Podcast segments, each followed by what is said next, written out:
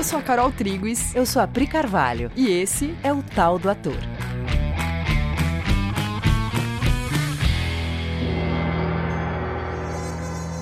E aí, galera? Oi, gente. Gente, hoje a gente vai falar de uma peça chamada A Gaivota do Chekhov. Se você estuda teatro, você certamente já leu ou no mínimo já ouviu falar, que é daquelas peças importantes, né, para a uhum. história do teatro. Ela é considerada um marco do realismo, quando o teatro adentra o realismo como estilo, né? Certamente o Chekhov não pensou isso quando estava escrevendo. não, vou escrever aqui uma peça realista. O marco do realismo que estou escrevendo aqui. Mas é isso. A gente vai falar sobre a gaivota. A Gaivota também foi a primeira peça que o Stanislavski montou do Chekhov. Eu adoro essa informação. que inclusive foi um fracasso estrondoso no primeiro momento. Stanislavski teria prometido que nunca mais dirigiria, ou que não, não, re, não voltar, tirou ela de cartaz, não voltaria a colocá-la, mas nada disso aconteceu, ela voltou a entrar em cartaz, enfim, hoje é uma das peças mais famosas da história do teatro. Sim, e aí a gente vai começar dando o contexto bem básico, né? Porque a gente quer falar de uma coisa específica, mas só para contextualizar, para a gente não sair falando direto o que a gente vai falar, a gente vai dar um contexto da história. Então, alerta para nomes russos que ficam confusos até você pegar intimidade. Mas a gente tentou fazer de um jeito para facilitar. Estamos tentando aqui. Então, a peça começa e você vê dois jovens namorados no interior da Rússia. O Kostya, aspirante a escritor, e a Nina, aspirante a atriz.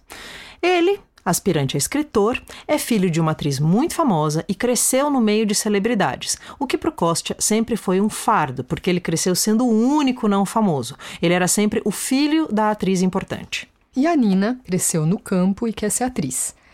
Aí eles estão ensaiando uma peça que o Kostya, que é o namorado dela, aspirante a escritor, escreveu com o intuito de escrever uma coisa nova, diferente do teatro da época que ele considerava falso. Eles vão apresentar a peça na fazenda da família dele, do Kostya, e na plateia vão estar a mãe dele, Arkadina, que é a atriz famosa, e o namorado dela, o Boris, que é um escritor famoso, bem mais jovem que ela, que é a Arcadina, o que na peça é trazido como um fator que aumenta a disputa e o ciúme do Kostya, que carrega em si uma frustração, porque o Boris, namorado de sua mãe, Arcadina, é jovem e já é bem sucedido, e ele não. E a mãe dele é toda a atenção e admiração para esse namorado. Aí, a peça do Kostya com a Nina começa a ser encenada para a família. A Nina como atriz, né? Uhum. Nina, como ela vai fazer um monólogo na peça. É a estreia dela, né, como atriz, e a estreia dele como escritor nesse contexto familiar. Bom, de cara, a Arcade, mãe do Kostya, tira sarro do espetáculo, fala alto no meio da apresentação, faz piadinha. O Kostya fica fulo da vida, para a peça no meio, frustrado. Esse fracasso faz com que a Nina se afaste do Kostya e se aproxime do Boris, namorado da Arkadina, o escritor famoso, cujos livros a Nina tinha lido e admirava. E a gente vai focar aqui numa interação específica da Nina com o Boris, namorado da Arkadina, mãe do Kostya, que até então namorava a Nina. A gente vai pegar um, um, começo do segundo ato, logo depois desse evento do fracasso da peça do Kostya. Então vamos lá, a gente vai ler um trechinho aqui, né? Começa Bom dia. Bom dia, Boris Alexeyevich. Bom dia. As circunstâncias mudaram de forma inesperada e agora, o que parece, temos que ir embora hoje mesmo. É pouco provável que voltemos a ver a senhorita algum dia. É uma pena. Tenho poucas oportunidades de conhecer moças jovens e interessantes. Até já esqueci como são e não consigo imaginar com clareza como elas se sentem aos 18 ou 19 anos. Por isso, nos meus contos e nas minhas novelas, as mocinhas em geral parecem falsas. Eu adoraria poder ficar no lugar da senhorita, ainda que fosse por uma hora para saber como pensa e tudo mais. E eu também adoraria poder ficar no lugar do senhor. Para quê? Para saber como se sente um escritor talentoso e célebre. Qual a sensação da fama? Como se experimenta o fato de ser famoso? Como me sinto? Não sinto nada, eu acho. Nunca penso no assunto. Pensativo. Das duas, uma. Ou a senhorita exagera minha fama, ou ela não me afeta de maneira alguma. E quando lê o que escrevem a seu respeito nos jornais? Hum, quando elogiam, é agradável, mas quando insultam, dois dias depois, ainda me sinto de mau humor. Que mundo maravilhoso! Como inveja o senhor, ah, se soubesse. Como o destino das pessoas é diferente. Uns mal conseguem arrastar sua existência tediosa e apagada, sempre igual às outras, sempre infeliz, mas para alguns outros, como o senhor, por exemplo, um em um milhão, o destino reserva uma vida interessante, radiosa, repleta de sentido. O senhor é feliz. Eu? Encolhendo os ombros. A senhorita está aqui falando da fama, da felicidade, de uma vida radiosa, interessante, mas para mim, todas essas belas palavras, me perdoe, são geleias de fruta, um doce que eu jamais como. A senhorita é muito jovem, muito generosa. A vida da senhora é deslumbrante. Mas o que ela tem de especialmente bom? Olha para o relógio de pulso. Agora eu tenho que ir para casa e escrever. Desculpe, não tenho mais tempo. Ri. A senhorita, como dizem, pisou no meu calo e já estou começando a ficar agitado e um pouco aborrecido. Vamos até aqui? Vamos até aqui. Bom, essa cena tem muitos elementos. Primeira coisa, ele começa dizendo que ele gostaria de estar no lugar da Nina. Porque as novelas que ele escreve, as mocinhas ficam falsas, porque ele tem pouco contato com garotas dessa idade. Lembrando que ele é namorado da Arcadina, que é uma mulher bem mais velha, ele circula né, em meio a adultos, a pessoas mais velhas, estabelecidas, a cultura, né, a elite cultural da época, e ele não tem contato com esse perfil da moça jovem, comum. É, e ele sente que isso falta para ele para ele poder escrever sobre elas nas novelas, né, e, no, e, no, e nos contos dele. Então ele fala que que ele gostaria de, de saber o que tem dentro dela ali para ele poder escrever com mais verdade. Quer dizer, ele chega, olha para Nina, né, e fala: "Você me interessa porque dentro de você tem um conteúdo que eu precisaria conhecer para melhorar o meu trabalho". Ele chega desse lugar. Sim. E ela não ouve que ele tem essa dificuldade de construção de personagens jovens nos livros dele, e para ela, aquilo é uma oportunidade para ela falar da admiração dela por ele. Tanto que a resposta dela é: Eu também adoraria poder ficar no lugar do senhor. Você percebe que essa interação entre o cara famoso e a não famosa aspirante a famoso, bom, mesmo que ela não fosse aspirante a famoso, é meio arquetípica. É tipo, né, é o não famoso conversando com o famoso. É óbvio que o não famoso tem que admirar o famoso, né? É, é meio arquetípico isso, né? É, é, a gente vê uma interação muito arquetípica. Ela, ela desconsidera que a primeira coisa que ele fala para ela é: eu tenho interesse em conhecer o que se passa dentro de você. Isso para ela é impossível, esse interesse dele. Uhum. Não faz sentido. Sim. Né? E ela lida com uma outra coisa. Na verdade, ela vê aquilo como uma oportunidade para falar: eu que queria ficar no lugar do senhor. Né? Óbvio. Óbvio. E aí, olha só, ele responde: para quê? Quando ele responde para quê, é óbvio que, do ponto de vista dele, que está com isso na cabeça, né, olhando para a menina que ele gostaria de conhecer mais, ele não sabe para quê. Né? É, não tem essa obviedade na cabeça dele de, ah, claro, eu sou famoso, obviamente, natural que você queira ficar no meu lugar, faz sentido aí, né? Não, ele não está falando isso. Ele pergunta ingenuamente, né? Para que você gostaria de estar no meu lugar? Sim. Porque tudo isso é óbvio pra Nina, né? Porque são coisas que a Nina tá vendo nele e valorizando muito, porque ela gostaria de estar nesse lugar, então vira um valor para ela, né? E aí a Nina responde: Para saber como se sente um escritor talentoso e célebre. Qual a sensação da fama? Como se experimenta o fato de ser famoso? Ela tem certeza que a fama gera uma sensação que ela não conhece, percebe? Uma de... sensação né, de qual, da qual só os famosos gozam. Sim. Vocês percebem o nível de imaginação da Nina? A Nina olha para o Boris e ela, ela imagina que ele sente uma coisa. Né? E aqui o Chekhov está dando para gente o ponto de vista da Nina sobre fama, sobre ser atriz, sobre o que ela está buscando quando ela pensa em ir para Moscou, ser uma atriz na cidade grande. Ela realmente acha que quando isso acontecer com ela, ela vai sentir uma coisa que ela acha que o Boris sente. Todo mundo conhece essa sensação? Percebe? Essa peça foi escrita em 1895, se eu não me engano, lá na Rússia. Percebe que essa sensação ela é muito comum até hoje? Né? Quando uma coisa acontecer comigo, uma coisa externa acontecer comigo, eu vou sentir tal coisa que eu desejo. Né? O que nós buscamos de fato é sempre uma sensação, só que a gente acredita que essas sensações vão acontecer dentro de nós quando um determinado evento, num determinado formato que a gente tem na cabeça, acontecer. Aliás, a gente tem um episódio só sobre isso, que é o episódio 56, que se chama Sensações Protocolares. Sim. E aí, o Boris Trigorin responde como ele se sente, como ele experimenta a fama. Então ele diz assim: Como eu me sinto? Não sinto nada, eu acho. Nunca penso no assunto.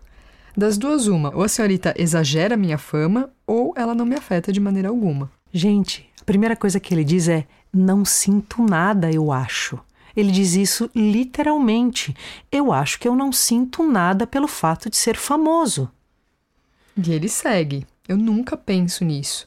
Ou seja, o escritor famoso diz que ele não vive os seus dias considerando que ele é famoso, né?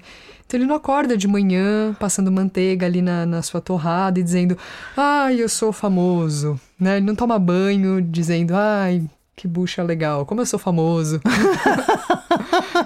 é louco, porque quando a Carol fala isso, a gente percebe o absurdo dessa suposição que a pessoa famosa transita pela própria vida, dizendo, ai, nada me afeta porque eu sou famoso. Só que a gente tende a, a, manter essa suposição absurda na nossa mente. Sim. Como se a pessoa famosa sentisse sim outras coisas. Ela não é um humano, ela é um famoso. Exatamente, ela é uma celebridade. É, uma outra coisa. E a Nina revela de um jeito muito inocente, né? Esse conteúdo que a gente sabe que habita na, na mente das pessoas. Aí ele mesmo pondera, né? Tá lá na rubrica que ele fica pensativo, das duas uma. Ou a senhorita exagera minha fama, ou ela não me afeta de maneira alguma. Né? Ele uhum. literalmente conta para ela que a fama não o afeta de maneira alguma. Aí ela, né, obviamente, né, não vai comprar essa afirmação e vai checar. E quando lê o que escrevem a seu respeito nos jornais? Né? Porque assim, se os jornais escrevem sobre você, é porque você é importante. Porque o meu nome, Nina, não está no jornal. As pessoas não sabem que eu existo. Agora, o senhor não. O seu nome está lá. No jornal e as pessoas sabem que você existe. Como se sente? o que acontece? E aí, o te, o, acontece uma coisa muito legal, né? Que, que o Boris, ele dá uma resposta humana. Ele fala, quando elogiam, é agradável, mas quando insultam, dois dias depois, ainda me sinto de mau humor. É uma resposta muito comum, mas ela está perguntando como se ela estivesse perguntando para um deus, uma entidade muito elevada, né? Tipo, ela é superior a ela, né? É tipo, como você se sente? Ele fala, ah, né? O óbvio, né? Se falam bem, eu gosto, falam mal, fico puto. né? E ela recebe essa resposta de um, de um homem comum. Só que olha que louco o que acontece aqui. O que ela diz em seguida. Ele é. falou isso para ela, porque ela foi lá, projetou um Deus nele, projetou essa entidade muito superior e falou: e quando o seu nome tá lá no jornal? Aí ele dá a resposta mais corriqueira possível, que é: se falam bem eu gosto, se falam mal não gosto. E aí ela tem a seguinte resposta: Que mundo maravilhoso! Como eu invejo o senhor, ai, se soubesse! Gente, que resposta é essa? É a resposta de quem não não ouviu o que ele disse. Não, ela não entrou em contato com o que ele está trazendo para ela, percebe? Ela continua presa nas imaginações dela sobre o mundo que ele vive. Ela disse: "Que mundo maravilhoso! Que mundo! Ele falou sobre o mundo maravilhoso? Não, ele falou o oposto. Ele tá desesperadamente tentando contar uma coisa para ela e ela tá só com as ideias que ela já tinha mesmo na cabeça. Ela não vai abrir mão disso. Essa fala continua com ela dizendo: como o destino das pessoas é diferente. Uns mal conseguem arrastar a sua existência tediosa e apagada, sempre igual às outras, sempre infeliz, mas para alguns outros, como o senhor, por exemplo, um em um milhão, o destino reserva uma vida interessante, radiosa, repleta de sentido. O senhor senhor é feliz. Da onde ela tirou isso? É, Percebe que ela faz uma afirmação? O Senhor é feliz. Por que, que a Nina fala isso? O Senhor é feliz. Tem um motivo para ela ter falado isso. Porque tem um conceito na cabeça dela pré-estabelecido que é: pessoas famosas são felizes. Aí ela não consegue olhar para ele e ver que ele está demonstrando o oposto e até tentando contar isso para ela. Tanto que ele responde: Eu? Sim, ele responde: Eu. Hum, a senhorita está aqui falando da fama, da felicidade, de uma vida radiosa e interessante, mas para mim, todas essas belas palavras, me perdoe, são geleia de frutas, um doce que eu jamais como. A senhorita é muito jovem, muito generosa. Tá vendo a resposta que ele dá? Ele é cuidadoso com ela, inclusive. Ele é delicado, né? Uhum, ele tá tentando explicar para ela, né? Né? Geleia de frutas pode ser uma coisa muito gostosa, mas eu não como esse doce. Eu não experimento isso que você acha que eu experimento. Não é verdade que eu vivo como você está dizendo. E em seguida dessa desconstrução que ele faz para ela, né? Ele, ele tem o trabalho de desconstruir essa imagem para ela, dizendo: Eu não experimento disso. E ela responde: A vida do senhor é deslumbrante. Ela não acredita, ela não acredita, ela não entra em contato com o que ele está dizendo, né? E existem centenas de filmes sobre a vida de pessoas muito famosas que sofrem, né? Que a gente assiste e pensa que é um caso isolado e mantém essa ideia na mente. A pessoa está sofrendo, mas ela é mais feliz do que eu, porque ela tem aquilo, aquela coisa imaginária que eu sonho em ter, mesmo que eu esteja vendo ali no filme que aquilo não deu para ela o que eu acho que daria. É muito louco isso, né? Tem muito, muito filme que mostra vidas muito comuns. Dentro do apartamento da pessoa, a pessoa tem as mesmas sensações, os mesmos problemas familiares, as mesmas crises que todo mundo. A gente vê isso. Devem ter centenas de filmes sobre isso. E dane-se, né?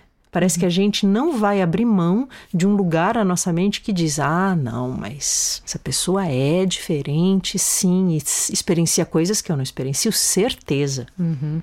Só que é uma geleia de frutas. Né?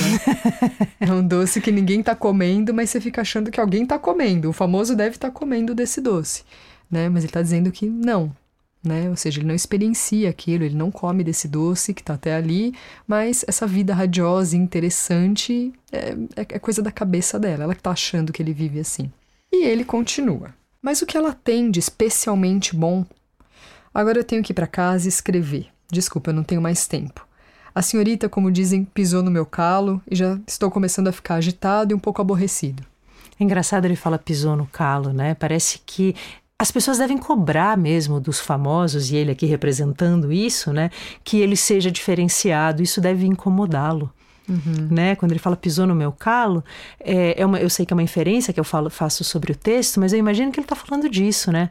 Porque é sobre isso que ela está falando, né? Que ele deveria comer essa geleia e ele não come. É como se ele tivesse. É, fosse culpa dele ele não sentir coisas diferentes, né? É um erro que ele comete. Sim. Aí a gente vai ter quatro páginas dele falando como se como ele se sente, como ele vive, de fato, como escritor, e a Nina sempre insistindo em buscar uma brecha que confirma as ideias dela, pré preconcebidas do que ele deveria sentir, do que ela acha que ele deveria sentir. E o Boris tenta desconstruir para Nina a imagem que ela, que ela faz dele, dessa vida maravilhosa e radiante, né? Falando ironicamente essa, essa fala. Esse jeito iludido da Nina sobre as coisas vai fazer com que mais tarde ela passe por situações muito difíceis e passe muito mal.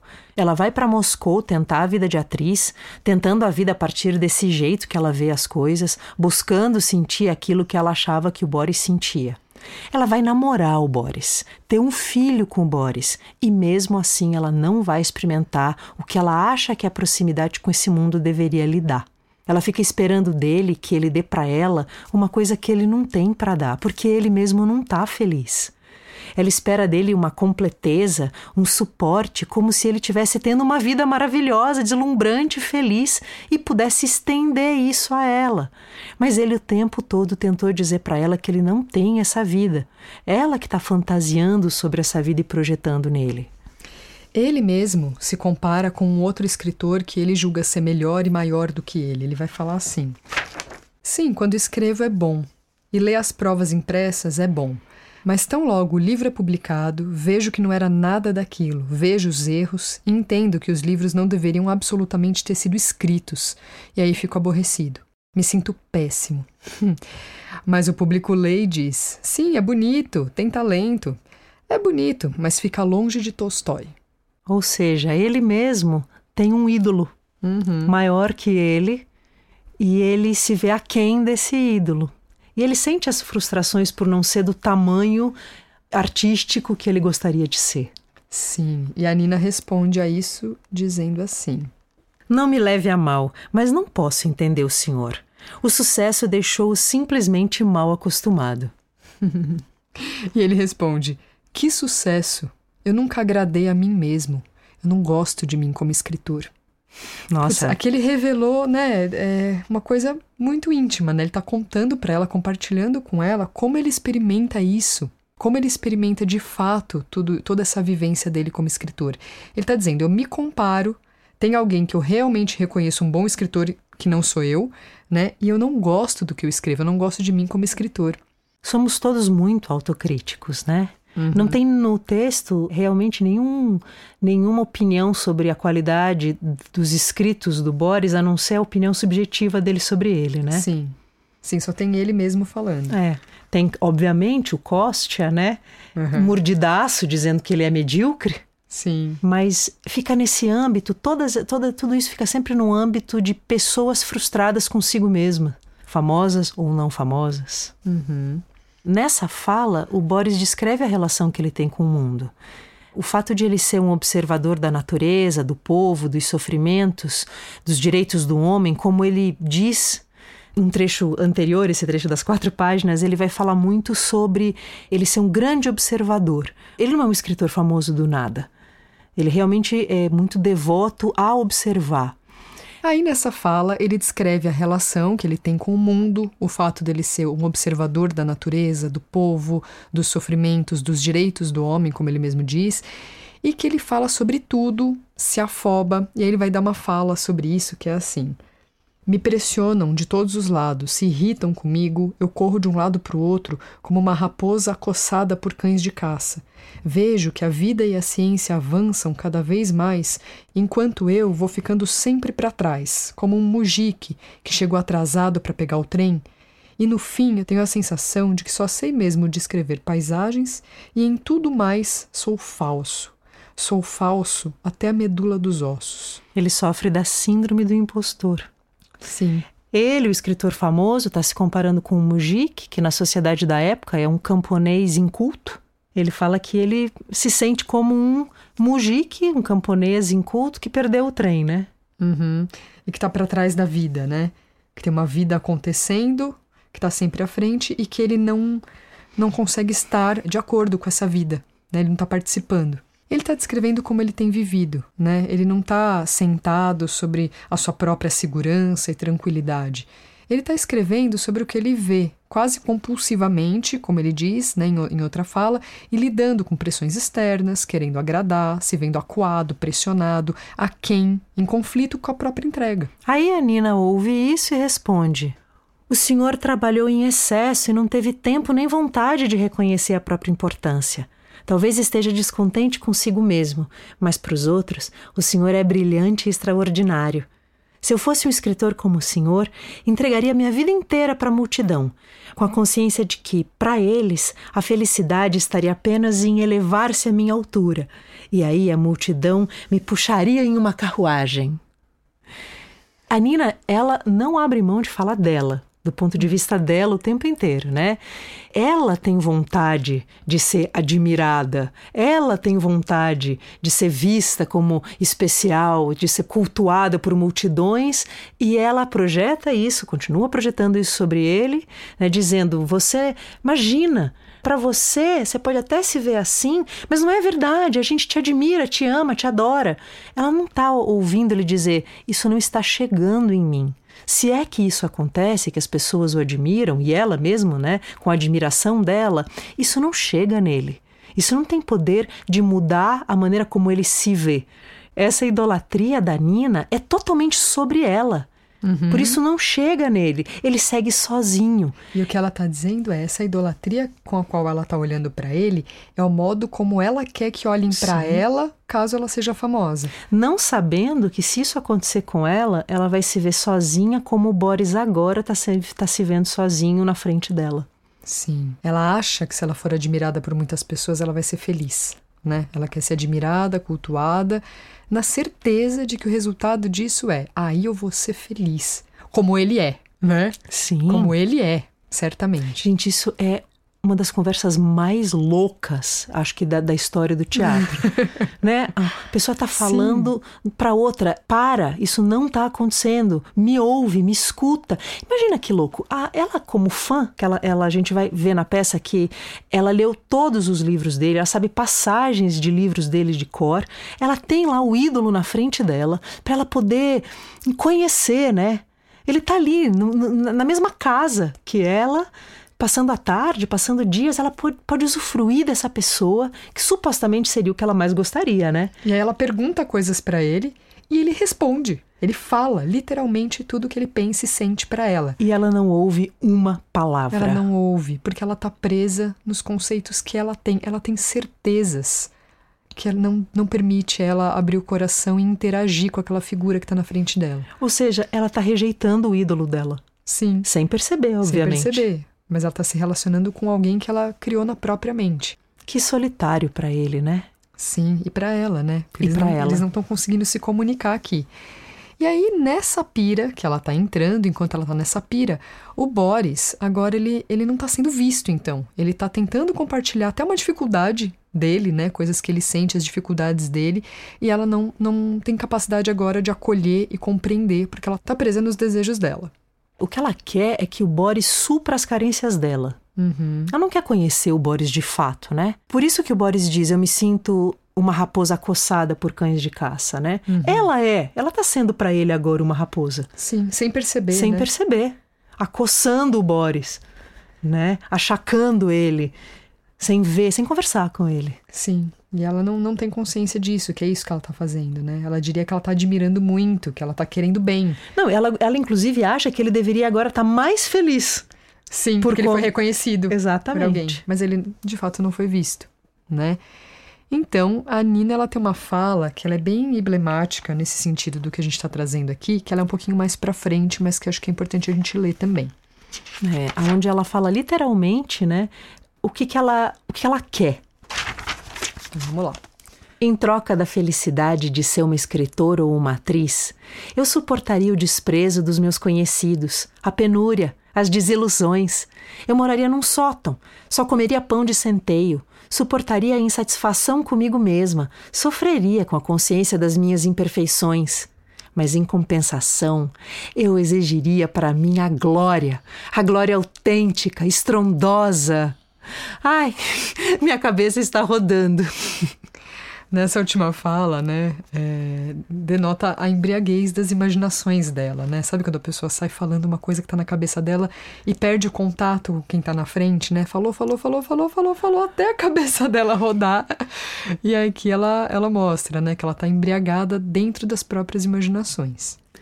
Bom, a gente falou bastante, né, usando o texto. Vamos conversar um pouco sobre essas sensações sobre o que está sendo falado aqui. Vamos localizar isso na nossa mente? Vamos. Então, a gente conhece o lugar onde a gente fala: eu não sou feliz porque eu não tenho aquilo. Consegue localizar isso? Eu só não sou completamente feliz hoje porque eu não tenho aquilo. Mas alguém tem. Alguém tem, e eu não vou olhar com profundidade para saber se a pessoa que tem está comendo esse doce. Eu julgo que ela é feliz e ponto. Assim eu mantenho a ilusão de que eu não estou feliz porque eu não estou naquela situação. Mas se eu tiver na situação que ela tá, hum, aí sim. Aí eu seria feliz. E às vezes eu até posso fazer contato, né, com o fato de que a pessoa tem aquilo, mas ela não é feliz, mesmo diante daquela oportunidade que ela tá tendo, que a vida tá dando para ela, ela não tá não tá sendo feliz.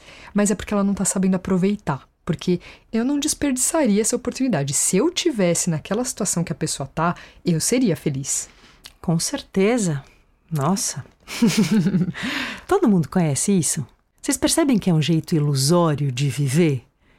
E percebe que isso permeia bastante o mundo do artista? Por isso que a gente quis trazer esse tema, né? Porque a gente fala, putz, cara, é, tem uma cena pronta aqui da gaivota que traz esse tema de um jeito tão, tão fácil da gente visualizar, né?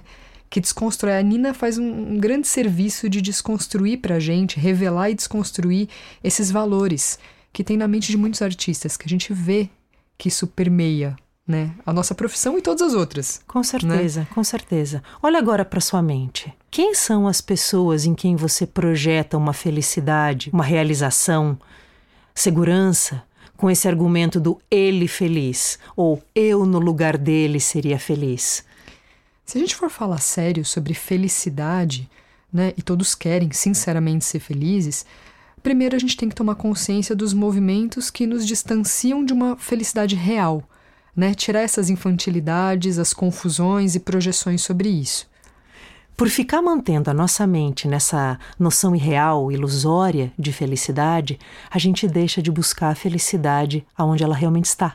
ela existe, né? A felicidade existe, né? A gente está aqui desconstruindo quantas imaginações tem ao redor desse assunto. Mas a felicidade ela existe. Só que não nesse lugar onde a Nina acha que ela tá, né? Onde a gente fica é, projetando, colocando. A felicidade existe. Só que ela faz parte da nossa existência. Ela não está em nenhuma perseguição ilusória, uma coisa, um objeto, o, o outro invejando a minha posição. Não tem como essas coisas se transformarem em sensação de realização e felicidade dentro de mim. Isso é muito importante, porque a gente insiste em achar que a felicidade virá da aquisição de uma coisa de fora. Isso nunca vai virar felicidade. A Sim. felicidade ela vem de, de uma experiência de contato com a própria existência. E não da aquisição. Você não vai ficar feliz porque você comprou uma bateria porque você comprou um apartamento, nem porque você casou. São coisas que vão te dar uma, uma sensação que vai durar um tempo e vai deixar de. vai se desfazer. A pseudo-admiração de uma multidão não te traz por si sensação de utilidade e relevância. Felicidade, ela vem com. ela está muito atrelada a contato com a própria existência e a sensação de utilidade e relevância. O contato com a tua própria existência te gera sensação de utilidade e relevância. O contato com o outro, relacionamento com pessoas, interesse por pessoas, te gera sensação de utilidade e relevância. E a pseudo-admiração de uma multidão não te traz por si essas sensações. Realização e felicidade vêm de estar quite com a nossa existência da qualidade dos nossos relacionamentos, da nossa conexão com a própria vida e com Deus, com o amor que sentimos pelas pessoas e faz a gente ter interesse em ter ações que as ajudem. E aí sim nos sentimos úteis e relevantes. E todos nós sabemos disso. Sim. Todos nós experimentamos uma sensação de kit quando você tem um ato em prol de alguém que reverte numa mudança dessa pessoa para um lugar melhor. Que gera um bem-estar sincero do outro, né? Todo mundo sabe que isso gera uma sensação. Nós não desconhecemos isso. Nós só às vezes nos permitimos nos iludir. Então, que a gente pare de se iludir. Sim. Obrigada, Nina Boris Chekhov. Muito obrigada, Muito obrigada pela gaivota. A gente fez uma montagem de uma adaptação dessa peça, né? é, com a primeira turma do Bases Imprescindíveis para o Ator Profissional, questionando tudo isso. Né? A montagem foi em cima de todo essa, esse questionamento que a gente está trazendo aqui nesse, nesse episódio. Bom, é isso. É isso, amores. Ah, um recadinho que é. Se você gosta desse, desse podcast, a gente descobriu que se você curtir, seguir, seguir curtir, isso, seguir. Ou uma coisa ou outra. Essas coisas. É, ele é distribuído para mais pessoas. Então, se você acha relevante esse conteúdo, curte, compartilha, segue, essas coisas. Tá bom, amores? Um beijo, até semana que vem. Um beijo.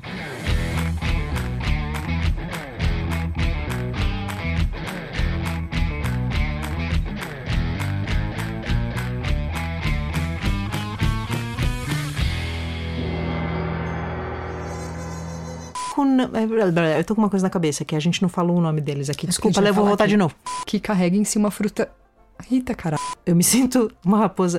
Vou voltar, Léo, pra você não ficar louco. Nossa, gente, desculpa, eu tô errando tudo. Dino!